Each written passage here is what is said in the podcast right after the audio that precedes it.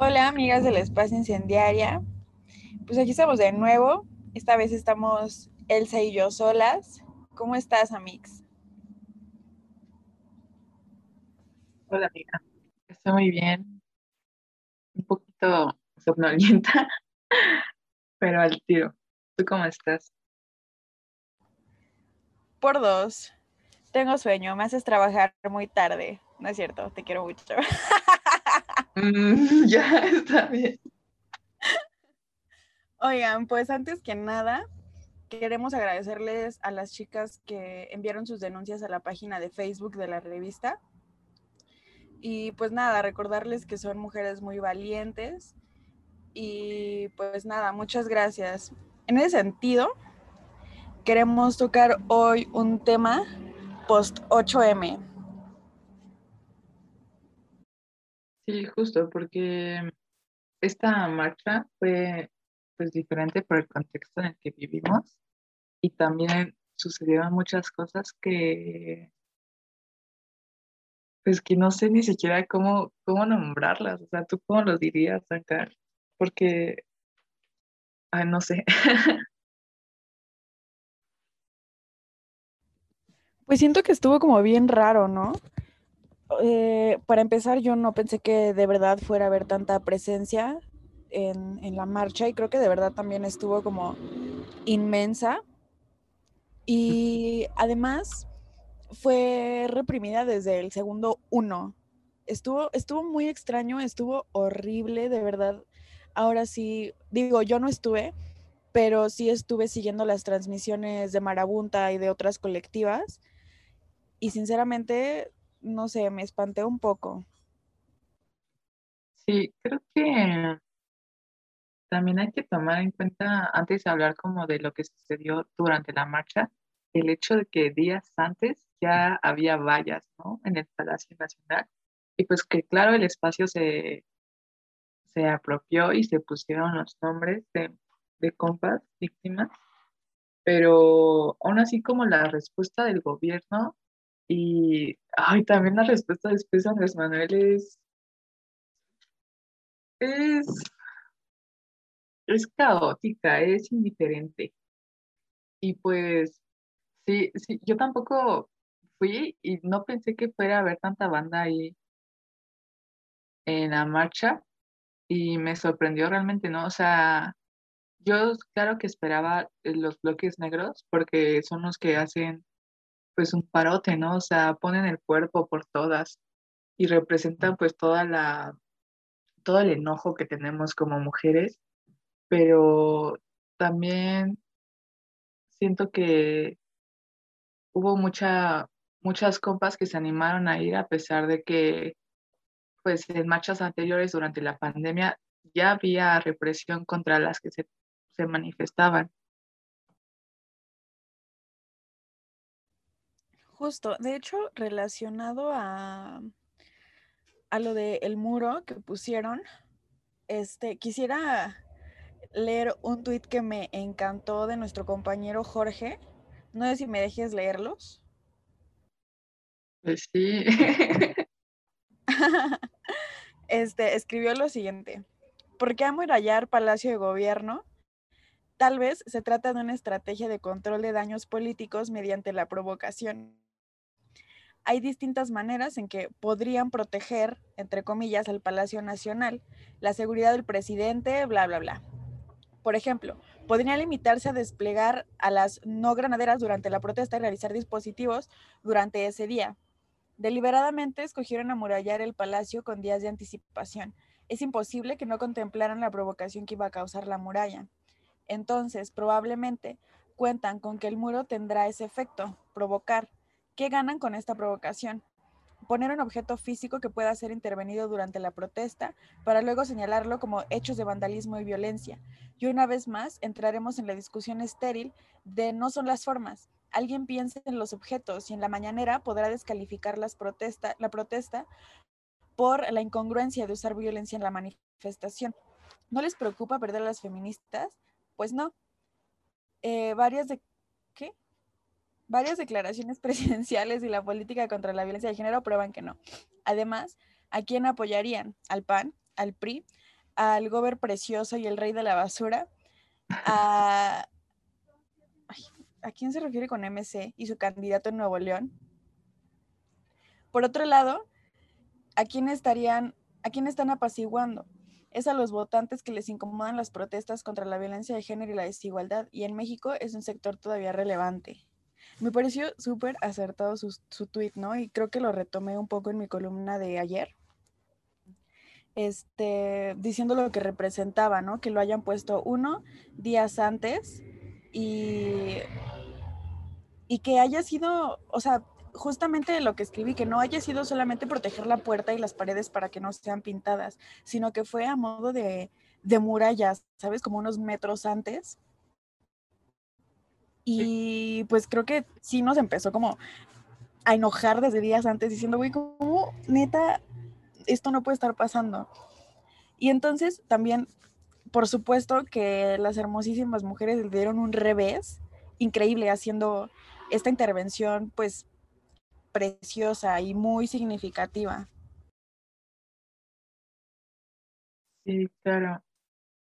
Es, es como bien acertado, como dices, y muy fuerte lo que lo que menciona el tweet, ¿no? O sea, qué, imagen quiere mostrar Andrés Manuel de nosotras las mujeres y que aparte lo, lo reafirma con el discurso que da después ¿no? de la marcha del 8M y también eh, es como, pues otra vez caemos en esto mismo de, en este, pues sí, en este mismo acto y discurso machista de que, ay, es que ellas lo provocaron, es que si ellas no fueran tan revoltosas, pues, pues no hubiéramos desplegado el cuerpo de granaderos o no hubiera estado francotiradores o no los hubiéramos gaseado, ¿no? O sea, porque nosotras no lo buscamos, siendo que lo que nosotras buscamos y exigimos, pues es obviamente que es pare la violencia contra las mujeres aquí en México y que ellos no lo ven así, porque solamente están viendo los actos de las manifestaciones a este grado tan, tan amplio, tan colectivo, pero tampoco ven a las madres de las desaparecidas eh, pues buscando a sus hijas, ¿no? O tampoco ven las marchas pacíficas o tampoco ven los pañuelazos que hacemos o los conversatorios, o sea, no ven todos este tipo de acciones también entre nosotras, solamente ven las que son más públicas, porque obviamente en un marco público las mujeres se nos ha negado el, la presencia. Entonces, en esta recuperación, pues obviamente también nos quieren aislar completamente y tachar de, mm, de locas otra vez. Pues es que la realidad es que no lo quieren ver a Mix. O sea, no les interesa, lo único que les interesa es tirarnos como el movimiento, o al menos lo intentan los pobres. y pues no sé, o sea, justamente es hacernos escuchar, ¿no? Es, nos pone esa muralla porque no te interesamos, porque no nos quieres escuchar, pues ahí te va, cabrón, ¿no? Y bueno, y también está como esta colaboración de los bellos medios de comunicación, porque ya sabes, ¿no? Los titulares siempre tienen que ser bien amarillistas, siempre tienen que ser bien estúpidos, señalándonos y tachándonos de vándalas. Y pues al final la gente que ni siquiera abre como, como esas noticias termina quedándose con ese título y termina quedándose con la foto que no representa lo que realmente estaba pasando, ¿no? Ahora sí quisiera tocar como el tema de, de las, de las chicas a las que encapsularon enseguida de que salieron del metro. Es más, ni siquiera habían salido y ya estaban, este, pues siendo reprimidas dentro del Metro Hidalgo. No sé si viste esos videos. Eh, no vi los videos eh, como tal, o sea, vi como las publicaciones y vi que habían encapsulado a periodistas también, ¿no? Y se me hace como bien fuerte esas, ese tipo de acciones, ¿no? Porque estamos hablando de, de un transporte público y que aparte es subterráneo, ¿no? Y que güey, pues, ¿a dónde te llevan ahí, no? Y te capsulan y pues, ¿qué haces? O sea, porque aparte hay muchísimo flujo de, personas y es como, güey, ni siquiera te, te dejan tener tu derecho a la manifestación, o sea, no, literal te están reprimiendo. ¿Por qué? Pues porque apareciste con un pañuelo verde, ¿no? En el metro o cosas por el estilo. Y, güey, es que no, no entiendo qué pedo. Se me hace muy fuerte. Y es que es tanto el odio que nos tienen como feministas, no solo como mujeres, como mujeres y como feministas, que también leí historias de chicas que salieron ya con su pañuelo en, en la muñeca y ya las iban agrediendo en el transporte público, porque la gente, yo me imagino, que que pues ya daba por hecho que iban a la marcha, ¿no? No solamente se estaban manifestando ellas solas en el transporte público diciendo que estaban en favor de los derechos de las mujeres, de la liberación, tal, tal, sino que ya daban por hecho que iban a ir a la marcha y por lo tanto ya eran merecedoras de, de recibir violencia, ¿no? O sea, es algo bien fuerte lo que pasó este año, de verdad me tiene impactada. Claro, y más porque este gobierno trae un discurso, bueno, no, tal vez no el gobierno, pero sí el presidente, de que él está a favor de nosotras las mujeres y todo eso, y las acciones que hace simplemente demuestran que es otro hombre misógino, que no quiere realmente que nosotras las mujeres tengamos voz ni voto, que no, que no salgamos de la casa, que simplemente sigamos teniendo los mismos roles que hemos tenido durante todos estos años y no hay progreso. O sea, este gobierno no está haciendo absolutamente nada para nosotras las mujeres y pues lo notamos también en la pandemia, los feminicidios han aumentado, o sea, y ha aumentado demasiado. Y a ese güey le vale, o sea, estamos hablando de nuestras vidas y él no hace absolutamente nada y aparte bueno, nada como bueno a nuestro favor, porque sí hace cosas, ¿no? Pero las cosas que hace simplemente son para reprimirnos. Sí, totalmente de acuerdo, como que ese señor, es que de verdad también me tiene muy enojada eso, porque neta ha dicho que, que ¿por qué hacemos esas cosas? O sea, nosotras este, tenemos todos los derechos del mundo. Todos los mexicanos hombres son gente que respeta a las mujeres, porque tiene madres, porque tienen hermanas. O sea, ese brother de verdad está ya neta quitándome toda la paciencia que tengo, sobre todo con, la mañanera de, del 9, del 9 de marzo. ¿Sí, sí lo escuchaste? No me acuerdo, es que he visto como varios videos de él, pero no sé muy bien la cronología. A ver, repítela. pues en, o sea, en pocas palabras, básicamente dijo que, que su gobierno no ocupó para nada la violencia. O sea, en ningún sentido no fueron violentos, fueron pacientes, dejaron que las mujeres se manifestaran, pero ellas se salieron de control y se salieron de control y quién sabe por qué hacen eso. O sea, totalmente son mujeres pagadas y que están del lado de, del conservadurismo y de sus enemigos que están ah, en su mente, o sea. Sí, sí, sí la, sí la vi. Y de hecho, ahora que lo, que lo mencionas, este, hay que, hay que checar, ¿no? Cómo este, este vato está, está volteando el discurso, ¿no? O sea, él es el conservador y nos está diciendo a nosotras conservadoras. Y también, no sé si es dentro de la misma mañanera, pero recuerdo que dijo que éramos unas retrogadas. Y yo, ¡Ah! señor, ¿cómo se atreve, no? O sea, nos dice esto y después dice a los, a los pocos minutos como, no, yo sé que las mujeres son muy inteligentes, son capaces.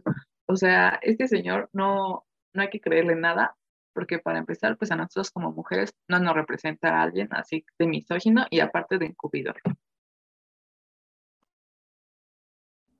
Sí, aparte cabe mencionar este que o sea, de verdad fue muy reprimida esta marcha.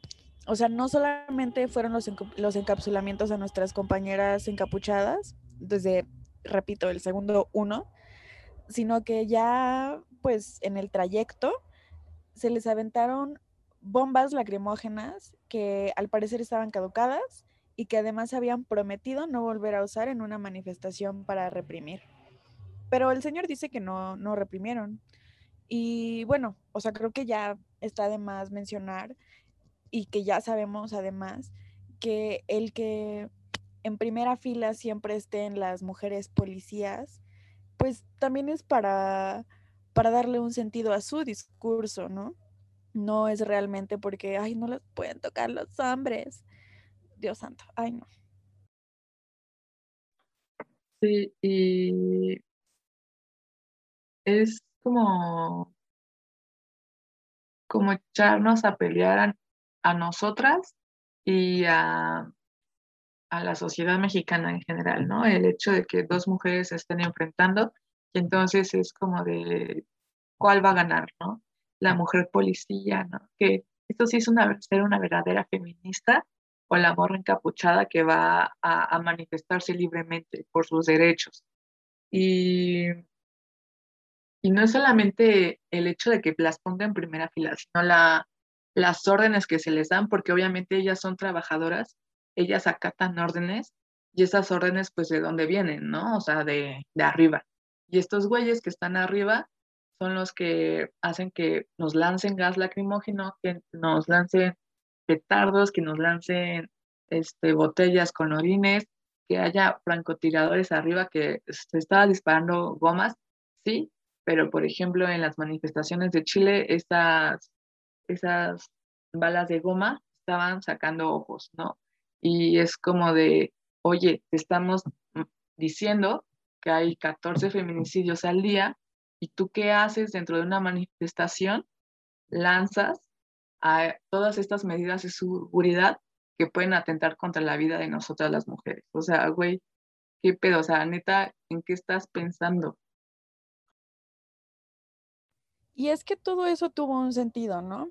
Este, por ejemplo, de los que tú dices que parecía que había francotiradores sobre el palacio, este, al final resulta que sí, sí eran, este, ¿qué? Pistolas de, de goma o de gotcha, algo así también, este, vi. Ajá. Y también de las madres esas para, para cortar la comunicación entre, entre drones y, y el control antidrones, pues.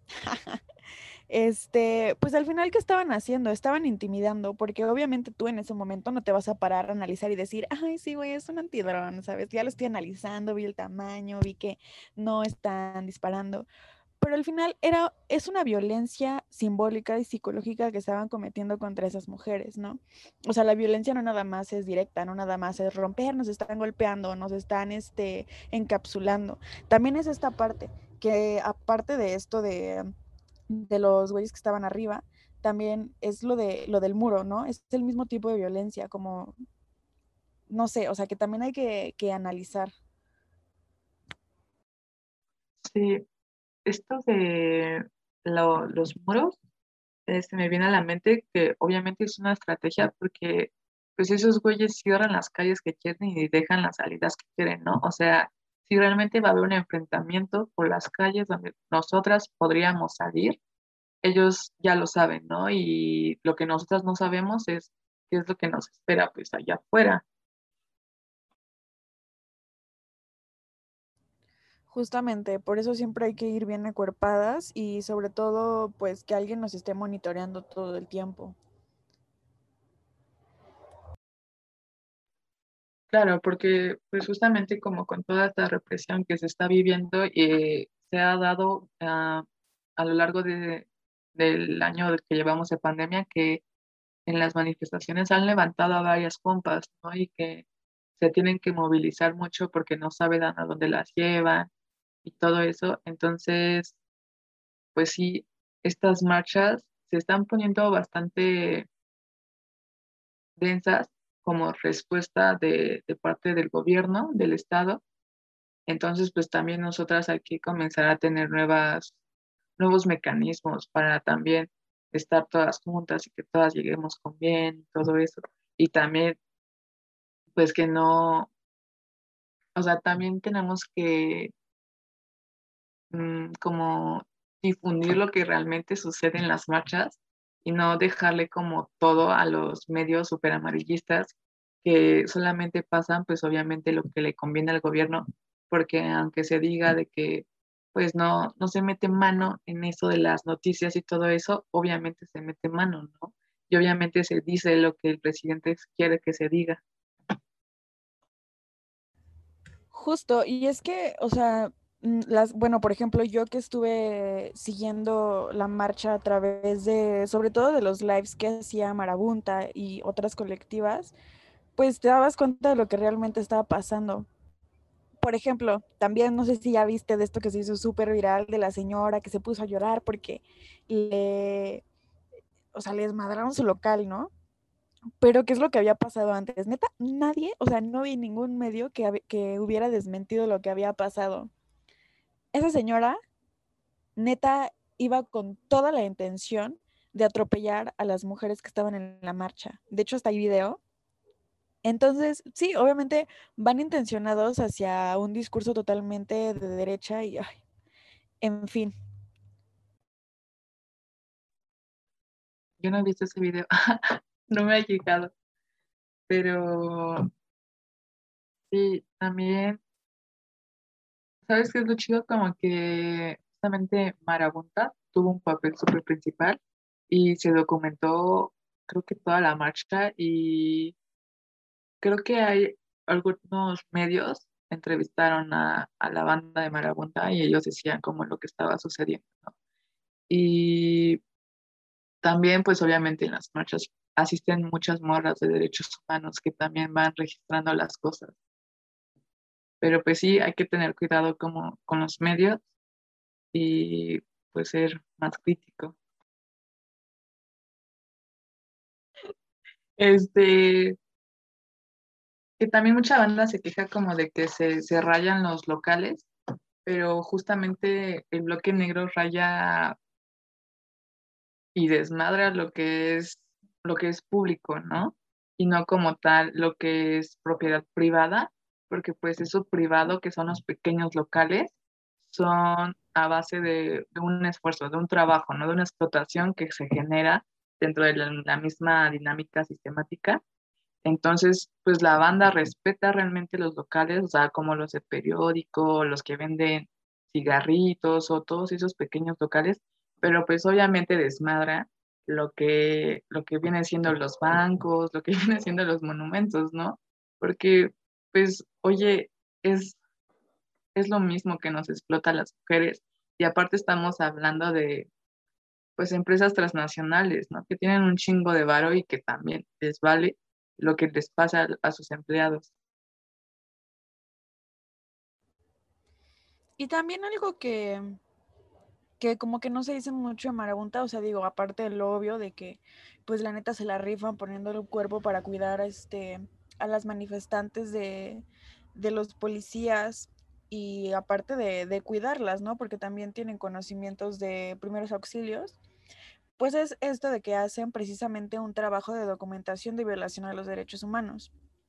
Y precisamente por eso es que, graban todo y siempre están haciendo lives, porque al final son pruebas. Siempre están diciendo este, la hora que es, el momento en el que pasó, quiénes son los involucrados, este, por lo menos de la otra parte que, que afectó, ¿no? No de la afectada. Porque es toda una chamba esto de la documentación. Este, es este, meterse con, con organizaciones de derechos humanos que, pues ya sabes, ¿no? O sea, es infinito, jamás se termina, pero ellos se rifan toda esa chamba también. Y también te iba a decir que ahorita este, me estoy dando cuenta de que le estamos tirando a Andrés Manuel como si fuéramos priistas así, despechadas, ya sabes. Pero... las conservadoras. Sí, somos aquí las conservadoras que le tiran a Morena. Ah, no es cierto. Somos este, pagadas, la verdad. Sí, lo sentimos. La verdad es que este, el PRI nos paga este podcast. Este, pues no. Sí, por favor, páguenos. Ojalá nos pagaran, ¿no? cuando le tiramos este, mierda morena, que nos pague el PRI, cuando le tiramos mierda al PRI, que nos pague morena. Así es. Este, no, pues esto de que, este, pues de que no toda la, ¿cómo, cómo, cómo explicarlo? Que al final Andrés Manuel, en su discurso y en el análisis, sí puede lavarse las manos de esto, ¿no? Porque aquí nos este, comentaba eh, un compañero este, que, que, en realidad, pues, pues sí, ¿no? El, el gobierno de Andrés Manuel no reprimió porque su gobierno es federal. Entonces, ¿quiénes serían los responsables de haber reprimido en, el, en la Ciudad de México? Pues una, obviamente la jefa de gobierno, y otra, pues Harfuch, ¿no? Sí, creo que es como muy correcto lo que dices respecto al analizar este discurso, porque si nos estábamos yendo mucho por Andrés Manuel, porque es el que siempre da la cara, ¿no? En las mañaneras, el que hace los videos que tienen mucho escándalo y se deja a un lado pues a la jefa de gobierno y más porque justamente es simbólico, ¿no? Este, este hecho de que pusieron mm, muros en el palacio en el palacio y pues el palacio es donde está el presidente o sea, como que sí se puede lavar las manos ese güey y también es es muy estructurado todo lo que hace. Esos güeyes nada más quieren pues molestarnos los odio. Justamente y el peor de que esto sea tan estructural es de que muchas veces no sabemos cómo está conformada y de pronto no sabemos a quién tirarle, no sabemos quién es realmente el responsable, ¿no? Nos estaba pasando a nosotras ahorita que sí, el viejito, pero pues no, o sea, tiene razón, esto está muy estructurado y siempre hay como que saber quién es el responsable y de qué manera es de que se elaboran los discursos para que al final eso termine tapado. Pues sí, pues es parte de la política y pues Andrés Manuel es un político ya con mucha, con mucha maña. También estaba hace rato escuchando que apenas, no, ¿cuál apenas? Este, bueno, de la vez que cerró este paso de reforma, que hizo un plantón, y entonces unas chicas dijeron que pusiéramos este una tianguis con todas las basareñas ahí, a ver si eso sí le gusta, a ver si ese tipo de protestas sí le gusta, ya que no le gustan las marchas, pues bueno, hay que cerrar paso de reforma, ¿no? Estaría chido, ¿eh? Hay que convocar. Yo sí iría a su tianguis. Pero bueno, ya dejando la grilla de un lado, dejando atrás nuestro coraje con el maldito gobierno, este, hay que platicar sobre las otras actividades que hubieron este, relacionadas al 8 de marzo, además de, la marcha. También me gustaría mencionar que, que, que, hubieron manifestaciones muy fuertes en otros estados. Por ejemplo, en Aguascalientes también sucedieron cosas bien fuertes. En el Estado de México, esta vez este, me saltó la corazona de felicidad porque vi pasar enfrente de mi casa una manifestación de, pues, de mujeres de la periferia, ¿no? O sea, como que ya se está viendo muy presente. Sí. Yo en internet vi muchos conversatorios y, o sea, estuvo chida la dinámica porque como que desde unos días antes también ya se estaba planteando esto de que nos adueñáramos de las redes sociales el 8, y, o sea, porque obviamente no podíamos salir todas a marchar, y estuvo muy fluido, ¿sabes? También vi a muchas morritas como subiendo carteles o, pues creo que lo más, lo más común fue cambiar nuestra foto de perfil con algún filtro, ¿no? O también por mi casa hay unidades, ¿no? Entonces, todavía, de hecho, hace rato que fui en camioncito, pues hay un montón de letreros, ¿no? O de sus pañuelos, y digo, ay, o sea, sí hay más, más movimiento. Justamente. Y a pesar de que de pronto digan, cambiar tu foto de perfil no es activismo, pues, brother, o sea, en tiempos de pandemia eso ayudó muchísimo porque se visibilizó, o sea, neta, mis redes sociales estaban repletas de morado, de verde, del 8 de marzo. Por ejemplo, yo ahora soy súper adicta a TikTok. Así es, lo siento mucho. Y te juro que todo eh, mi inicio de para ti estaba repleto de mujeres bailando, de mujeres cantando, de mujeres gritando consignas, de mujeres este, grabando lo que estaba sucediendo en las marchas. O sea, de verdad hubo muchísima presencia y eso es muy importante, porque a pesar que de pronto, no sé, que, que una morrita cambie su foto de perfil a, un color morado, no sé, activismo en colectivo, de verdad fue algo muy importante fue algo que sí hizo una, un, un, un, que sí pusimos el ojo ahí vaya, ¿no?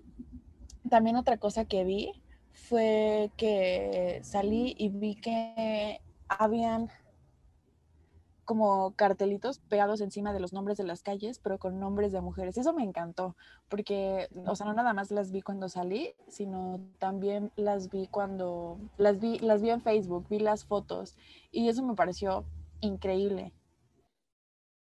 ¿Sabes también que vi en redes sociales que muchas compas se armaron de valor para denunciar a su agresor o, de, o alzar la voz y, nombrar las violencias que vivieron?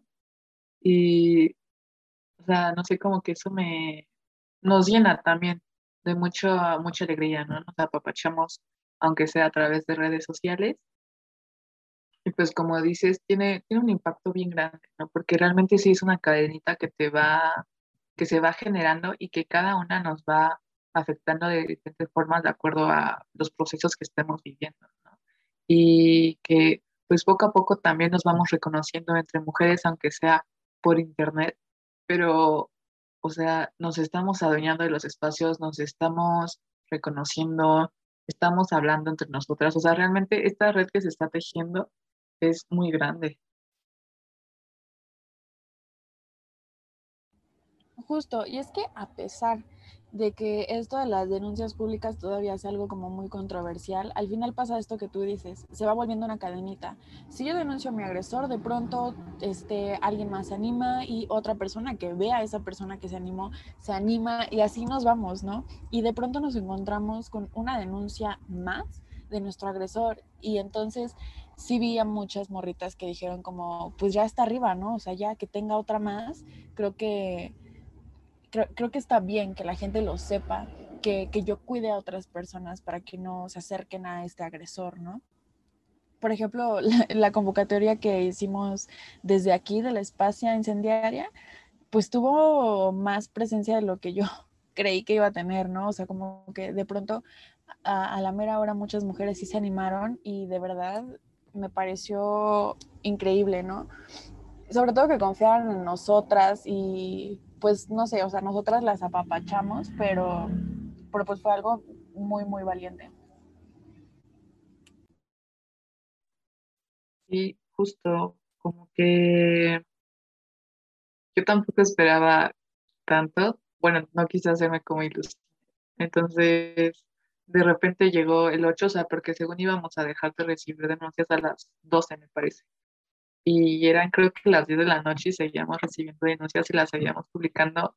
Y yo dije, wow, ¿no? O sea, no solamente es este acto de valentía de nosotras como mujeres a alzar la voz, sino también es este prender esta alarma que tenemos, ¿no? El decir como de, estos vatos hicieron esto, esto y esto, y entonces, pues igual con la difusión que se les dé, pues las compas que tal vez están relacionándose con ellos, ya saben qué onda, ¿no? Y es, es no sé, es como bien impactante también luego leer los testimonios que se, que se suben, porque son muy fuertes, o sea, de verdad, la violencia que vivimos las mujeres es es catastrófica, pues nos llega a, arrebatar la vida, ¿no? Y que se está alzando la voz y que no solamente se está alzando la voz, sino que al mismo tiempo, el 8 de marzo, en otros espacios se están generando eh, pues círculos de, de algún tema de violencia, ¿no? O de cómo es vivir con tu agresor en la pandemia, o de cómo sanar tus heridas de niña, ¿no? O sea, todas esas cosas están realmente fortaleciéndonos como mujeres. Y algo importante de que, o sea, de que las denuncias se publiquen justamente el 8 de marzo es también para visibilizar esta parte de que realmente todas hemos vivido algún tipo de violencia, ¿no? Ya sea por algún familiar, ya sea por nuestro exnovio, por nuestro novio, por un amigo, por un desconocido, pero al final es algo que tenemos en común, ¿no? Y que se tiene que visibilizar y que pues, de pronto dicen, ah, resulta que todas han sido agredidas, ¿no? Pues sí, güey, ese es el punto, ese es el punto de que tú empieces a ver más más denuncias es porque está pasando y ese es el problema. Sí, sí, pues es que obviamente los votos no, no captan tanto como quisiéramos, pero pues lo importante es que lo hacemos por y para nosotros, ¿no? O sea, los persigue, pero ellos son más rápidos. son muy rápidos al parecer esos güeyes.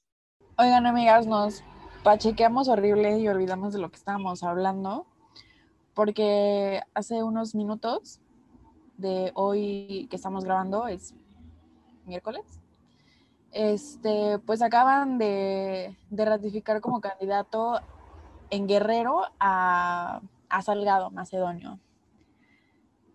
Entonces nos parece algo bien fuerte y pues al final creo que esto confirma absolutamente todo lo que acabamos de decir.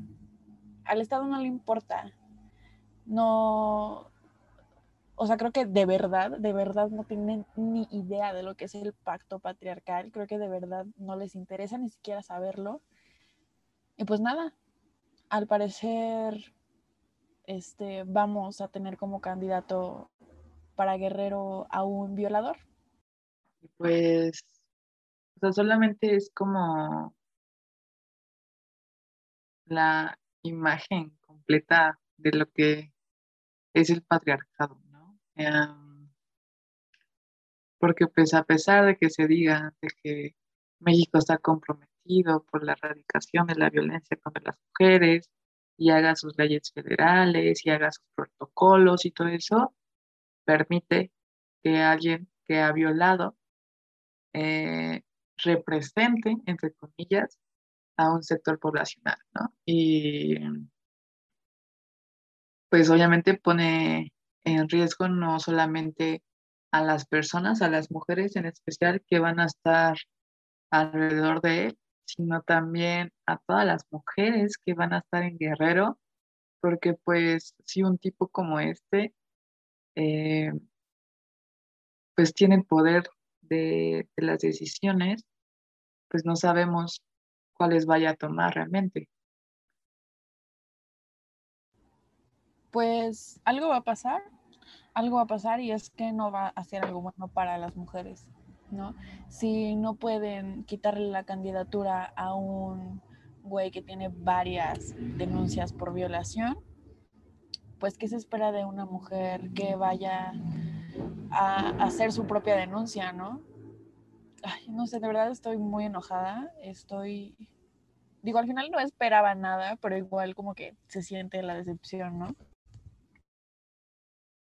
Claro, más por, por este juego, ¿no? Que se, que se tuvo de que, pues después de que las compañeras allí en Guerrero se manifestaron y que fueron reprimidas también muy violentas pues supuestamente este güey iba a salir y de repente no, y ahora ya es súper confirmado, ¿no? Y pues es lamentable, pero también creo que impulsa mucho a que se siga luchando y pues hay que esperar solamente como la respuesta que tienen las compas y pues estar al pendiente y darle difusión y darle seguimiento y pues ver qué es lo que se necesita hacer. Y pues solo un comentario más, ¿no? Si siguen haciendo ese tipo de cosas, ¿cómo esperan que nuestras manifestaciones no estén subiendo de nivel como lo están haciendo durante los últimos tres años?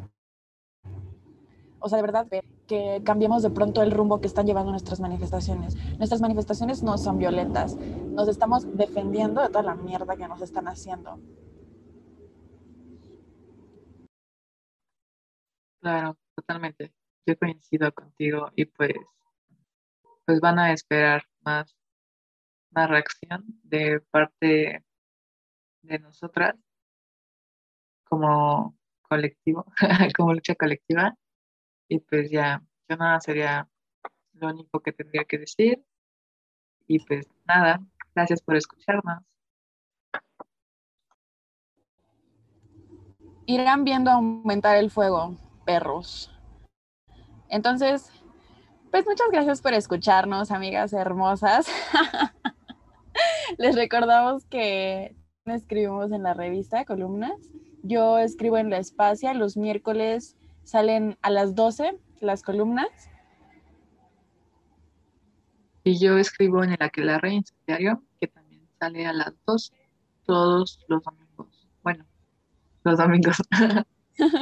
y les avisamos que ya tenemos página de Instagram para que nos vayan a seguir arroba la punto espacia punto incendiaria. Muchas gracias. Adiós. Bye. Esta es una producción de revista Columnas. Bro, que esto no salga, pero sí hay que convocar.